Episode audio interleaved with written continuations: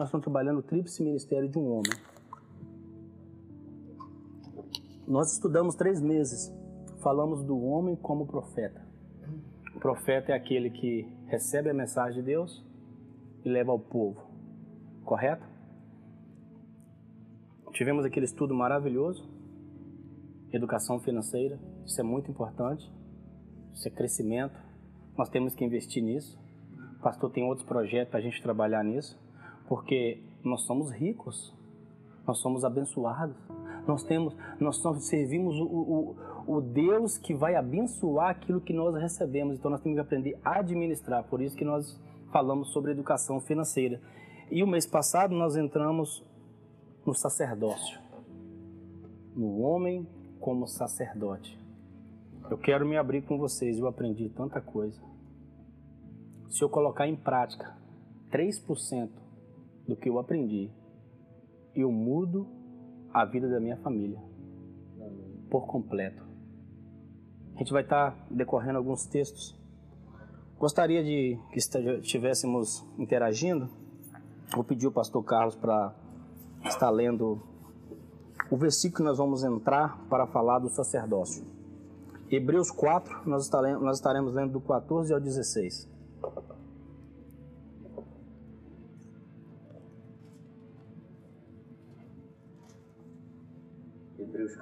4, no verso 16. 14 ao 16. 14 ao 16. Visto que temos, versículo 14. Um momentinho aí que eu já estou vendo. Está lá de folhas.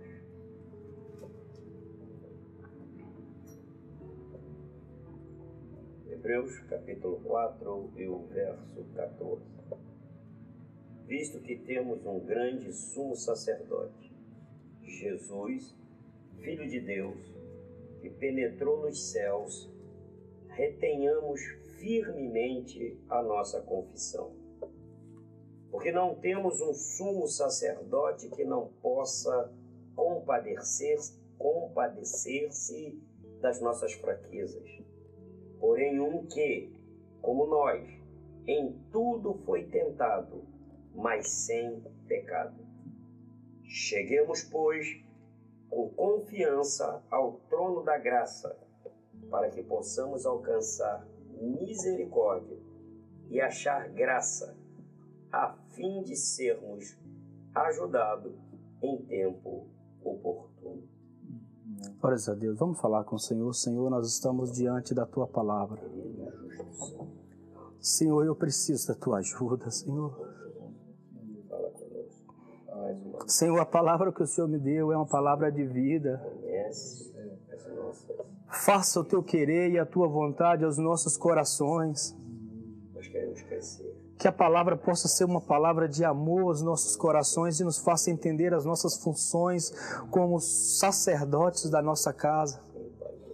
Ministra os nossos corações, Senhor e que nós possamos sair com esse pouquinho, esse pouquinho de tempo que nós temos aqui, que nós possamos sair cheio da tua palavra e praticar aquilo que foi ensinado aqui nessa noite, nessa manhã, em nome de Jesus. Podemos sentar, por favor? Esse, esse é algo muito importante que a gente vai estar falando aqui nessa manhã, sobre o sacerdócio. E aí eu fui pesquisar, fui buscar de vez em quando eu pergunto pro meu Google aqui, tem um Google aqui na igreja. Pastor, Pastor Carlos, Pastor Pablo, Pastor Jair, estão os Google. O... Eu queria entender onde formou tudo isso sobre o sacerdote. Porque eu fui ler e aí eu fui entender que antes disso se ser estabelecido por Arão, irmão de Moisés, já havia sacerdotes. Sacerdotes eram todos aqueles que, de uma maneira ou outra, tinham uma ligação com alguma entidade. E aí nós temos exemplo. Ah, quando José ele está no, no Egito, aí diz aqui a palavra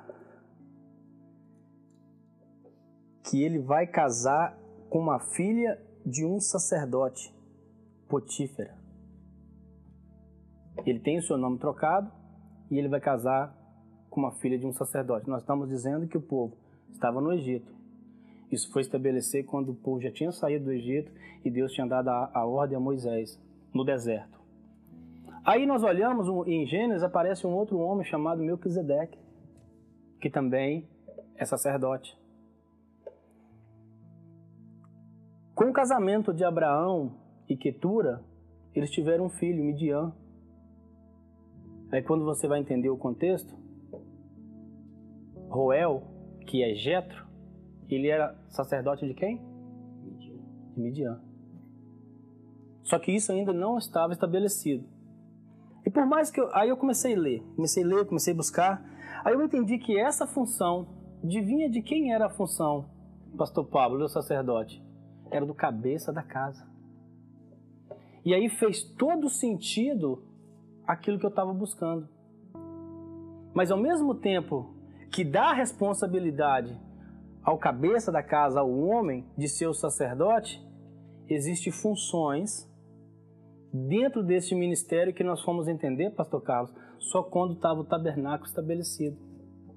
Mas eu quero chamar a sua atenção e de algumas coisas que falou muito comigo. Abraão era sacerdote da casa dele.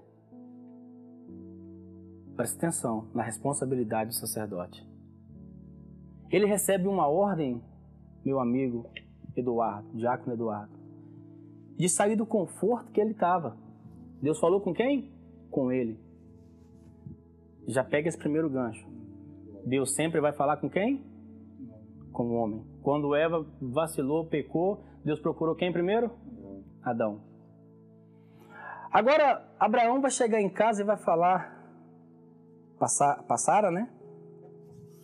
que eles deveriam largar tudo e viver um projeto no deserto. Entenda a função de um homem como sacerdote. Agora pensa comigo Noé. Noé recebe uma, uma ordem de Deus, ele é sacerdote. Aí ele chega e fala: Olha, eu ouvi a voz do, de Deus e ele mandou construir uma arca. Pensa a cabeça da mulher de Noé, Pastor Paulo. Arca? Aqui não chove. Tu não é carpinteiro. Não, e não pode usar também ferramenta de corte, não. Além dele fazer isso, agora ele tem que trazer essa mensagem para os filhos. Olha o tamanho da responsabilidade de um homem que recebeu de Deus esse chamado como sacerdote. Quando já estamos diante de Caim e Abel. Abel, nós conhecemos a história. Ele faz uma oferta e essa oferta ela é aceita. Deus aceita, Deus agrada a oferta e agrada de Abel. Caim, a oferta dele não foi aceita. E aí eu estudando sobre o sacerdócio eu fui entender. Porque existe três elementos em um sacrifício: oblação, libação e cheiro suave. E Abel fez as três como sacerdote. Oblação, sacrifício, sangue. Libação, partir a carne. E o cheiro suave, a gordura queimada.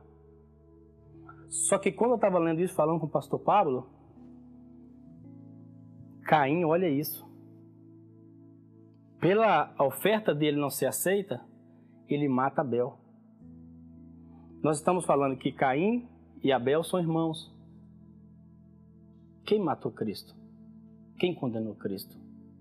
Seus próprios irmãos. Está vendo como faz uma ligação? Vamos entrar onde foi estabelecido. O povo sai do Egito. Deus chama Moisés. Fala para Moisés: Moisés, eu tenho uma planta aqui e tu vai fazer tudo conforme o que está nessa planta. Foi aonde foi construído o tabernáculo. Só que o projeto de Deus, desde quando o povo saiu, pastor Jair, do Egito, não era para a tribo de Levi, era para todos. O que, que o apóstolo Pedro fala na carta dele? Na segunda carta, não na primeira, desculpa. Primeira carta do apóstolo Pedro, o, o presbítero Grego falou um pouco sobre isso. Esse era o projeto de Deus com a nação de Israel. Que todos fossem nação santa, sacerdócio real. Porque a responsabilidade de levar a família a Deus não é dos pastores. A responsabilidade de educar os nossos filhos não é da, da igreja. A responsabilidade de se apresentar diante de Deus como sacerdote é para todos. Os que estão tá no altar, os que estão tá no lugar santo, os que estão tá no lugar santíssimo e os que estão no pátio. Esse era o projeto de Deus. Olha o que, a, que, a, que a, Bíblia diz, olha o que, o apóstolo Pedro fala na, na sua carta. Vocês, porém, são geração eleita, sacerdócio real, nação santa, povo exclusivo de Deus, para anunciar as grandezas daquele que o chamou das trevas para a sua maravilhosa luz. Antes vocês nem sequer eram povo, mas agora são povo de Deus. Não havia recebido misericórdia, mas agora a receberam. Esse era o projeto de Deus com a nação de Israel. O que, que, que, que acontece no cenário? Moisés está no monte. O cara que vai receber o sacerdócio faz um bezerro de, de, de, faz um bezerro e diz que saiu do fogo. Olha, nós como homens como influenciamos pessoas. O que, que Deus faz? Moisés desce, Arão tinha construído aquele bezerro, aí aparece agora uma sentença. Moisés pergunta assim: quem tiver do meu lado, fica do meu lado. Quem não tiver, fique do outro lado. O cara que fez o bezerro, sabe para que lado que ele pulou? Para o lado de Moisés. É por isso que nós não podemos seguir homens. Existem pessoas astutas. Eles conhecem, mas às vezes o povo não conhece. Eles sabem que Deus é um Deus de misericórdia, mas quando nós não sabemos, nós quebramos princípios. O que, que acontece? Arão pula, quem morre? O povo que adorou o bezerro, pastor. Só que aí agora Deus vai separar uma tribo. Por quê? Porque a tribo de Levi pegou a espada e matou aquele cara que tomava café com ele. Aí eu tenho que pegar uma faca e cortar a cabeça de algum de vocês para mostrar fidelidade a Deus. Seriam capazes de fazer isso? Olha o nível que é a santidade de Deus. O preço é porque nós queremos fazer de qualquer maneira. Nós queremos subir de qualquer maneira, nós queremos. Se sobrar um tempo, nós lemos a Bíblia. Se tiver um tempinho, a gente estuda alguma coisa. Se, se der, não. Compromisso, é responsabilidade. Isso vale sangue de vidas. Pessoas têm, têm, têm, têm, têm morrido, dizemos assim, espiritualmente. E quando você morre espiritualmente, você não tem prazer de viver. Tem algum que, que já foi desviado? Eu estava lá na boate. Aí eu olhava, tinha aquele vazio na minha alma, pensava assim, esse aqui não é meu lugar. Eu não fui chamado para estar tá aqui. Eu não fui, eu não, o mundo não traz felicidade. Nós trocamos o sagrado, o santo, por coisas passageiras. Vocês entendem isso? Amém. Agora vai ser estabelecido o sacerdócio. Agora uma tribo, um homem, Arão e os seus quatro filhos receberam. Eles agora vão ser sacerdotes. Só que os dois filhos de Arão, eu tenho que ver aqui porque é muita informação, é muito nome. Aí eu me perco nos nomes. Só um segundinho aqui. Só vai sobrar dois, eh, Eliasar e Eliú. Os outros dois morreram. Tá, não, não faz questão o nome, né? Os outros dois morreram. Permaneceu esses dois. Agora vai ter todo um ritual. Porque haviam festas, haviam sacrifícios diários, haviam coisas que deveriam ser feitas. E aí eu conversando com o pastor Pablo, nós estava falando, porque o sacerdote, aí é lá na expiação, expiação, ele, o que que ele fazia? Ele antes de fazer o sacrifício para o povo, ele deveria fazer o sacrifício para ele. Só que os animais são diferentes. Para o pecado do sacerdote, era um novilho. Aí, o animal que seria morto pelo povo era um bode. O outro ia ser mandado para o deserto. Eu estava confundindo esse, esse, esse dia da expiação com a ceia. A ceia, a Páscoa, era um cordeiro. O que, que acontece? O sacerdote ele recebeu uma, um privilégio de somente esse homem, o sumo sacerdote, era o único que ia entrar na presença de Deus. Isso estava estabelecido por quê? Por causa, por causa da falha do homem, porque não tinha graça. O véu não, foi não tinha sido rasgado ainda. Então, somente o sumo sacerdote. Olha o privilégio que os filhos de Arão receberam. Só que dois não quis profanar o templo, morreram. Permaneceu dois. E desses dois, Eleazar e ele. Hã? Itamar? Eleazar e Itamar. É, ele, é, desculpa. Eleazar e Itamar Aí vem a linhagem dos sacerdotes. E de aí sai o sumo sacerdote. Só que não podia simplesmente ser dessa, não podia ser somente ter esse esse esse requisito. Não podia ter nenhum defeito físico. Tinha todo um requisito para ser o sumo sacerdote. Tudo bem. O, o texto que eu procurei a enfocar um pouquinho mais é o da expiação. Por quê? Porque havia funções que o sumo sacerdote deveria fazer, e é isso que nós vamos trazer para o nosso dia a dia como sacerdotes, homens da nossa casa, que faz todo sentido de todo aquele ritual e como a nossa família, a responsabilidade que a gente ganhou. Mas antes de entrar nisso, eu quero te falar um pouco sobre esse cordeiro que era sacrificado no dia da Páscoa. Esse cordeiro ele deveria ser separado dias antes. Ele deveria passar por uma expensão. Tinha que ter alguém analisando, sem mancha, correto?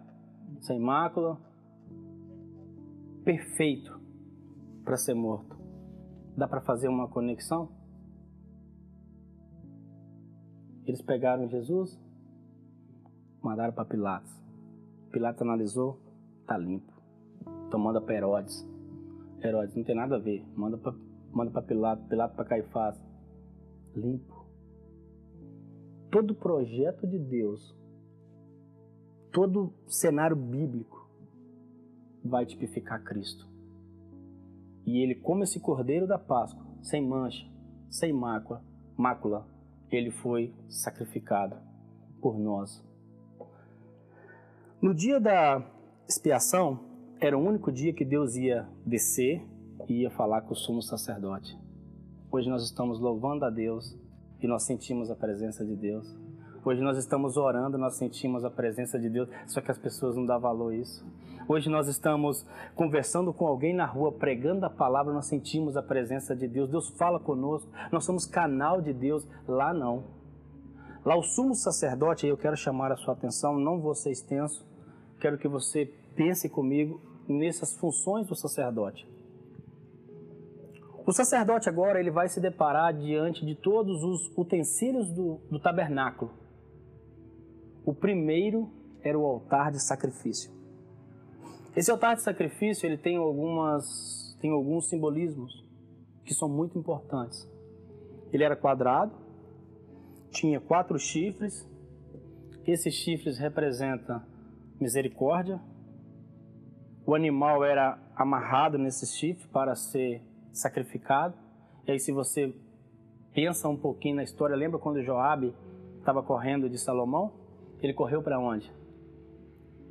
Para o templo e segurou aonde? O chifre.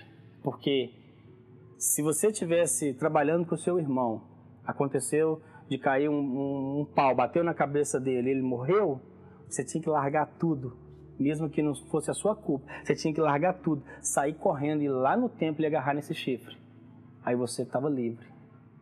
Só que você estava inocente. Aconteceu um acidente. Joabe não estava inocente.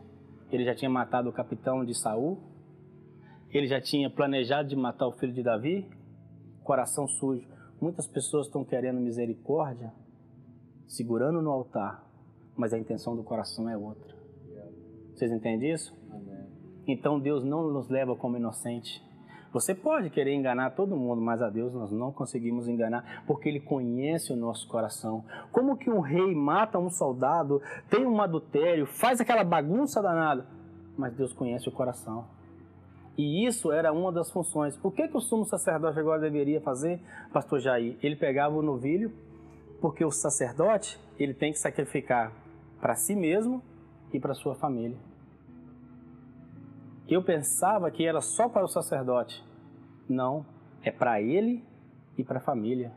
Olha a responsabilidade que nós temos. Ele vai fazer todo o percurso com esse sangue que pertence a ele. Ele vai sacrificar o animal. E esse primeiro sacrifício, essa primeira responsabilidade, eu anotei aqui alguns pontos. Altar de sacrifício. O primeiro, a primeira responsabilidade era de quem? É do sacerdote. Sabe o que, que isso simboliza? Quem é o primeiro que deve orar? O primeiro animal era para o sacerdote e a sua família. O primeiro sacrifício é a oração. O primeiro sacrifício é moldar o nosso caráter. Amém. O primeiro sacrifício é se apresentar diante de Deus com a responsabilidade a qual Ele nos deu. Não é culpa da Eva, não é culpa do fruto, não é culpa de ninguém. É a nossa responsabilidade. Se a nossa família, e eu quero que vocês entendam, a palavra de Deus ela dá vida, por mais que ela nos confronta. E eu não estou aqui olhando a vida de ninguém para falar da vida de ninguém. Se alguma coisa for contra a prática, me perdoe. Eu não estou falando nem para A nem para B, eu estou pregando a palavra de Deus. Porque se eu seria um covarde se eu não entrego aquilo que Deus fala comigo. Vocês me entendem? Amém. O que não prestar, a gente joga fora nesse lixo e vai embora. Eu nunca joguei uma mensagem fora. Porque todas as mensagens pregadas trabalhou com meu, com minha falta de caráter que eu não tinha. Vagabundo, só que tem que, vocês têm que assumir a nossa responsabilidade. E aí é o nosso erro que nós ficamos batendo a cabeça no mesmo lugar, porque nós não assumimos a nossa responsabilidade. Esse primeiro sacrifício, o primeiro sacrifício é nosso. Nós somos responsáveis para trazer a culpa da nossa família. O sacrifício do novilho, esse sangue, representa a, a, a posição dos nossos filhos na presença do Senhor. Esse primeiro sacrifício, ele representa como a nossa esposa está diante de Deus. Nós não podemos falar para nossa esposa vir adorar o Senhor e a gente ficar em casa. Nós não podemos mandar nossa esposa trabalhar, sendo que nós somos o provedor da nossa casa. Pode trabalhar? Pode trabalhar, mas primeiro quem levanta somos nós. Quem carrega pedra primeiro é o sacerdote. Então esse primeiro animal era feito para o sacerdote. Estamos aí? Está todo mundo linkado aí? Ok, nós já vamos sair do altar de sacrifício, agora nós vamos passar para o outro para outra função. O primeiro sacrifício era para ele, agora ele vai pegar um animal, ok? Ele vai pegar um animal e esse animal vai representar o povo, que era o bode, o sangue do bode. Ele vai fazer o mesmo. Ele vai matar esse animal. Ele vai colocar esse sangue dentro de uma bacia. Presta atenção. O altar de sacrifício é perdão de pecados. Só que lá, quando você vai estudar, você vê assim. Deixa eu tentar tipificar isso aqui. O altar está aqui, a pia de bronze está aqui e aqui está a porta do tabernáculo. Uma linha no centro da porta está tudo. Parece que foi até o arquiteto que fez, né? Desenhou o que, acontece? Quando ele mata aquele animal, vai, vai aspergir algumas gotas de sangue no sacerdote. O que, que ele tem que fazer? Agora ele vai ter que passar na pia para se lavar. Mãos e pés. Essa pia significa, simboliza santidade. Existe uma, um evangelho pregado que depois que Jesus morreu, tudo está liberado vale tudo, existe uma santificação. Sangue para pecado, água para lavar. Essa pia era usada porque se alguém tocasse um morto, deveria se lavar. Se alguém pegasse um animal morto ou alguém da família, não podia tocar. Se acontecesse uma, se alguém se contaminasse, deveria se lavar. Era purificação. E aí fiz, faz uma simbologia que quando Jesus ele está pregado na, na cruz, os outros dois ladrões vão ter os seus joelhos quebrados. Lembra? Estava falando sobre isso. Aí o soldado pega a lança, fura Jesus. O que que sai? Água e sangue. Sangue para pecado e água para purificação. Lembra quando Jesus estava lavando o pé dos discípulos que Pedro falou: "Não, meu pé você não vai lavar não". Jesus falou: "Tem que lavar, Pedro". A santificação do sacerdote, do homem de casa, do homem que tem responsabilidade com a sua família é necessária diariamente. E aonde nós somos lavados? Palavra. Se nós não tivermos tempo para ser lavado por essa palavra, sangue, nós não teremos nada a ver com isso. Foi ele que fez, foi de graça. Agora, lavar, nós temos que lavar as mãos e os pés. A simbologia que Deus colocou no meu coração, que esse sangue agora que está naquela bacia, representava o sangue de Cristo. Mas eu quero trazer ao seu coração como esse sangue representa o sangue da nossa família. Olha o nível de responsabilidade. Agora ele vai sair do altar, já, já terminou o sacrifício, ele passou na, na, na pia, se lavou e agora ele vai entrar no lugar santo. No lugar santo tinha alguns utensílios e tudo simboliza. Tudo é simbologia. Quando o sacerdote ele entra ele vai se deparar diante da mesa dos pães da proposição. Ele está com sangue na mão. Esse sangue representa Cristo. E aqui hoje está representando a nossa família. Ele se lavou, nós temos que estar se lavando, pastor Jair, para permanecer limpos.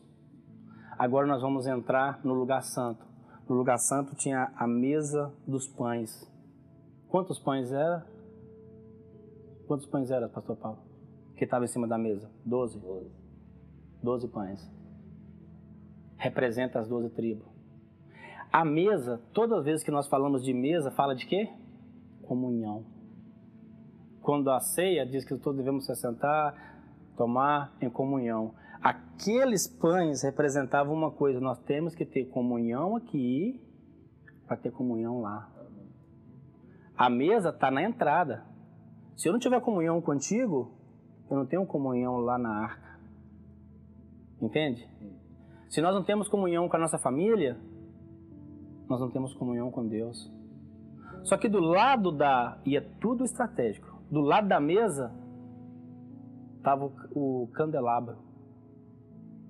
De todas as peças de dentro do templo, tudo era feito de madeira de acácia revestido por ouro, exceto esse. Em Apocalipse, ele faz a simbologia da igreja, simboliza o Espírito. O sacerdote tinha que limpar, amenorar. O trabalho de purificar a nossa vida, lavar a nossa vida e manter a chama acesa do Espírito é do sacerdote. Por que, que isso não permanecia aceso? Lá dentro não tinha janela, lá dentro não tinha luz. Dentro de nós há uma escuridão chamada pecado, nós precisamos nos lavar. Nós precisamos que essa luz esteja acesa todos os dias dentro de nós e é tudo tipificando. E lembra que nós estamos carregando o sangue da nossa família, que está na nossa mão. O sacerdote estava levando o sangue, do, do, do, simbolizava o sangue de Cristo. Quando passa esse, essa linha, antes do véu tem um altar de incenso o altar das orações. E aqui nós poderíamos ficar aqui. Quando Jesus fazia um milagre, quando Jesus acontecia alguma coisa, o que, que ele fazia? Ele, ele ia comemorar? Ele ia orar. Orai sem cessar. Orar e vigiar. Olha as responsabilidades do sumo sacerdote: purificação, comunhão, e oração. E essa responsabilidade não é da nossa mulher. Essa responsabilidade é nossa. Foi quem Deus estabeleceu. Só que quando nós cumprimos esse trajeto, pastor Jair, só tem uma coisa que nos separa: um véu. se não faz todo esse requisito, todas essas funções como sacerdote. Imagina se deixarmos esse sangue dessa bacia cair, pastor Pablo, andando, enrolar o pé naquela corda. O sangue da nossa família pode estar sendo derramado com as nossas atitudes, porque nós pensamos que a responsabilidade é do pastor. Me entende ou não? Não me entenda mal, pelo amor de Deus, em nome de Jesus. Não quero receber mensagem de ninguém falando que estou atacando ninguém. Estou pregando a palavra de Deus. Vocês entendem? É crescimento. Isso trabalhou em mim. Isso mudou o meu modo de pensar, como eu estou levando a minha família. Sabe por que nós devemos entrar com uma corda? Porque nós não devemos esquecer quem nós somos como sacerdote. Nós sabemos que nós precisamos de Cristo, purificação, comunhão, está cheio do Espírito Santo. O candelabro significa a luz que precisa estar acesa dentro de nós, é o Espírito. E agora nós estamos diante do altar de oração. E quando tudo isso acontece, nós vamos passar esse véu, a qual foi rasgado. Hoje ele está rasgado, mas antes ele não era. Aí tu vai pegar o sangue, ou que seja sua família, e vai colocar no altar. Falar, Deus, aqui está a missão que o Senhor me deu. É uma grande responsabilidade pegar nossa família e colocar no altar. É uma grande responsabilidade carregar o sangue da nossa família em uma bacia. Para muitos pensa que simplesmente é um filho, é uma filha. Não, é uma responsabilidade estabelecida por Deus. A salvação, ela é individual, mas o projeto de Deus é família. E nós devemos entender isso. Amém. Nós devemos entender isso. Agora ele vai aspergir aquele sangue no altar. E quando nós cumprimos toda essa função, o próprio Deus diz e desce do céu, fala conosco. O Espírito de Deus comunica o nosso espírito e diz assim: paz esteja na sua casa. Amém. Como é bom receber essa voz, né? Paz esteja na nossa casa. Sabe quando um homem sente essa paz? Quando ele olha e vê seus filhos servindo a Deus. Entenda uma coisa: você ensinou seu filho? Você explicou? Ele já está de maior e não quer servir? O problema é dele. Mas você fez a sua função. Samuel não foi corrigido, pastor. Ninguém aceitou os filhos de Samuel. Quando Samuel morreu, ninguém queria os filhos de Samuel. Mas Samuel fez o papel de pai. Eli foi ao contrário. Eli foi castigado. E, portanto, perdeu o seu braço da linhagem. Agora, o privilégio de um homem é ver a sua família crescendo na presença de Deus. É as pessoas olhar e falar assim: Uau, se é o pai dela pregando, posso usar a filha do senhor como exemplo? As pessoas olham e falam assim: a filha do pastor prega igual o pastor, mas ela podia decidir tomar outras decisões. Vocês entendem? Eu vejo a filha do pastor Pablo, filha do pastor Jair. Eu tenho as pessoas como exemplo para mim. Porque as pessoas famosas eu não sei quem é. Esses aqui eu conheço o dia a dia deles. Os que estão tá no nosso meio nós conhecemos, né, pastor Jonathan? Prazer revê-lo. É, é esse é o chamado de sacerdócio. Esse é o chamado que foi estabelecido para nós. E essa função é dada ao homem da casa. A morte de Jesus nos deu direito de entrar no céu. Mas a santificação, nós devemos passar pela pia para nos lavar. E quando nós estamos já purificados, nós entramos no lugar santo, nós devemos permanecer em comunhão em todas as áreas, como foi falado aqui agora. Comunhão e cheio do Espírito, candelabro. Logo após, contínua oração. O que nos espera é o altar é a arca, porque nós estamos cumprindo o papel estabelecido por Deus. Mas eu quero chamar a sua atenção, presta atenção comigo. O percurso que foi falado aqui foi de fora para dentro. Conversando com o irmão Antônio. Aí o irmão Antônio falou comigo assim: Você imagina agora de dentro para fora? Eu falei: Fechou a mensagem. Fechou a mensagem. Porque pensa comigo: o homem ele tinha que vir de fora para entrar. Mas o texto que nós lemos aqui do sumo sacerdote Jesus, ele veio de dentro para fora. É difícil fazer essas funções, pastor Jair? É difícil permanecer santificado? É difícil permanecer em comunhão? É difícil estar cheio do Espírito Santo? É difícil estar em contínua oração? É difícil estar sempre na presença de Deus? E quando o nosso Deus, que ele se diminuiu, se diminuiu, se diminuiu, se diminuiu, aí chegou a nossa semelhança. Aí ele sai lá da arca e venceu o pão vivo no deserto. Olha, olha o, o trajeto ao contrário. Ele sai. Aí ele diz ele ensina que tudo deveria, tudo que nós fôssemos fazer, nós deveríamos orar. Não foi assim que Jesus ensinou? Só que ele é o pão, pão da comunhão que eles comeram lá no deserto. Ele falou: Eu sou o pão vivo que desceu do céu. Aquele que comer desse, tem que comer desse pão e beber dessa água. Aí ele, logo mais na frente, ele pega esse candelabro, que é a luz, que é o Espírito, e passa a colocar dentro de nós passamos a ser revestidos por esse Espírito. E nesse percurso que ele está fazendo, ele mostra uma vida de santidade. Ele mostra que é possível o homem permanecer santo, puro. Só faltava o último, o altar de sacrifício. E ele é aquele cordeiro da Páscoa que foi analisado, que foi inspecionado, sem mácula e ele é pregado naquele madeiro.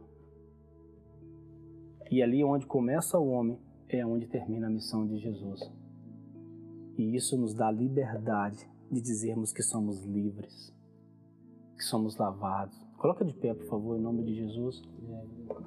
Isso nos dá liberdade como sacerdote, porque se o nosso papel é difícil, o dele foi pior. Só que qual é é o que eu falei aqui, eu ganhei a oportunidade esse ano de estar aqui trabalhando. Esse ministério per, per, per, pertence à igreja. A gente, quando é chamado para fazer alguma coisa dentro do departamento da igreja, a gente trabalha junto com a liderança. E se amanhã eu for embora, eu levo o ministério comigo ou o ministério fica? O ministério fica. É por isso que nós, quando não temos dizemos para Deus que nós não temos a capacidade de fazer as coisas, nós, deve, nós devemos buscar capacidade com as pessoas. E Deus vai levantar homens para continuar a jornada. Glória a Deus. Porque o, o, o, o verdadeiro líder, ele quer formar outras pessoas. Ouvindo Lohan pregar, e Deus falava ao meu coração, Lohan, se entrega, Lohan, cai de cabeça. Determina tempo. Cai de cabeça. Tu foi escolhido. Tu tem o dom da palavra. Deus quer te levantar, meu irmão, para pregar essa palavra. Esse é o projeto. Tu é sacerdote da sua casa. Cai de cabeça. É isso que Deus quer fazer. Deus quer nos encher. É tão lindo ver Deus usar as pessoas é tão, é, ver, é tão lindo ver. Eu olho o Ricardo, vou usar o Ricardo como exemplo. O Ricardo ele fala pouco, mas a vida do Ricardo fala ou não? Do Ricardo aqui, Jean do pastor. Às vezes não é o nosso falar, é a nossa conduta. É aquilo que nós pegamos, primeiramente com a nossa família, e depois que é aquilo que nós somos diante do, do tabernáculo igreja que nós servimos. Tinha gente para carregar o tabernáculo, tinha gente para desmontar, montar, tinha gente para carregar a arca da aliança. Tem trabalho para todo mundo. Amém. Todo mundo que quiser trabalhar tem um espaço. Sim ou não, pastor? Sim. Tem espaço para todo mundo. Tem até o cara que levava o bode lá no deserto, depois tinha que se lavar também. Quem quer levar o bode? Tem trabalho para todo mundo. É verdade, tem trabalho para todo mundo. E a nossa função como sacerdote é apresentar a nossa família ao altar de Deus. Você acredita? Amém. Você recebe essas palavras? Você entenda que o projeto de Deus, já, o pior ele já fez. O sangue é dele, a, a, a purificação vem dele, a presença vem dele, o Espírito é dele. O que, que ele quer de nós? Que nós, que nós possamos estar dispostos a viver esse projeto tabernáculo chamado igreja. Tabernáculo ficou para os ficou os judeus. Hoje nós estamos na igreja de Cristo. E tem as mesmas funções. Tem as mesmas funções. Amém? Amém. Senhor Deus, nós te louvamos, Senhor. Nós estamos diante da tua palavra. A palavra que tem o poder, Senhor, de purificar os nossos corações. Nós estamos diante, Senhor, de todas aquelas funções que era feita no Antigo Testamento, estabelecida pelo Senhor, dado a Arão, a Moisés, para que nós pudéssemos entender o teu projeto de hoje sermos livres em te adorar. Porque hoje nós, nós podemos chegar em casa, fechar o nosso quarto, como o Senhor ensinou, e orar pela nossa família. Hoje nós podemos entrar na tua presença. A única coisa que eu te peço é que o Senhor Fale os nossos corações que também nós devemos fazer a nossa parte, nós devemos permanecer em comunhão, nós devemos permanecer cheio do Teu Espírito, nós devemos estar, Senhor, santificando a nossa vida com esse chamado que o Senhor deu, a qual o Senhor estabeleceu sobre as nossas vidas. Que todos os sábados que nós reunimos neste lugar, que toda palavra que for ministrada neste lugar, que possa impactar os nossos corações e que as pessoas, que nós possamos viver e entender os teus projetos, Senhor, na nossa vida. É o que nós te agradecemos. Em nome de Jesus. Amém.